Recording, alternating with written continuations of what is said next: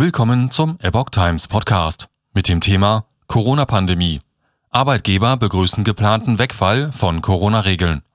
Ein Artikel von Epoch Times vom 14. März 2022. Der Arbeitgeberpräsident findet Lockerungen der Corona-Schutzmaßnahmen sinnvoll. So könnte kommende Woche etwa die Maskenpflicht in Supermärkten entfallen. Die Arbeitgeber in Deutschland haben den geplanten Wegfall der Corona-Auflagen für Unternehmen begrüßt, gleichzeitig aber die Beibehaltung von Schutzmaßnahmen zugesagt.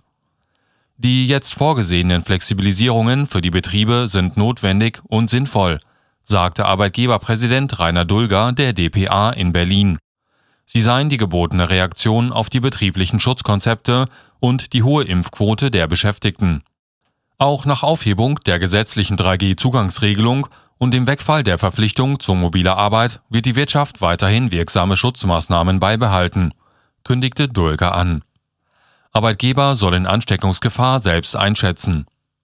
Im Entwurf einer Verordnung des Bundesarbeitsministeriums ist vorgesehen, dass die Arbeitgeber selbst die Gefährdung durch das Virus einschätzen und in einem betrieblichen Hygienekonzept entsprechende Maßnahmen festlegen sollen. Die Verordnung soll voraussichtlich am Mittwoch im Bundeskabinett beschlossen werden. Dulger sagte auch, mobile Arbeit werde ohne gesetzlichen Zwang in den Betrieben weiter genutzt werden. Es ist daher überflüssig, dass das Bundesministerium entgegen dem Beschluss der Ministerpräsidenten und des Bundeskanzlers das Homeoffice wieder zum Teil durch die Hintertür in der Arbeitsschutzverordnung verankern will, kritisierte er.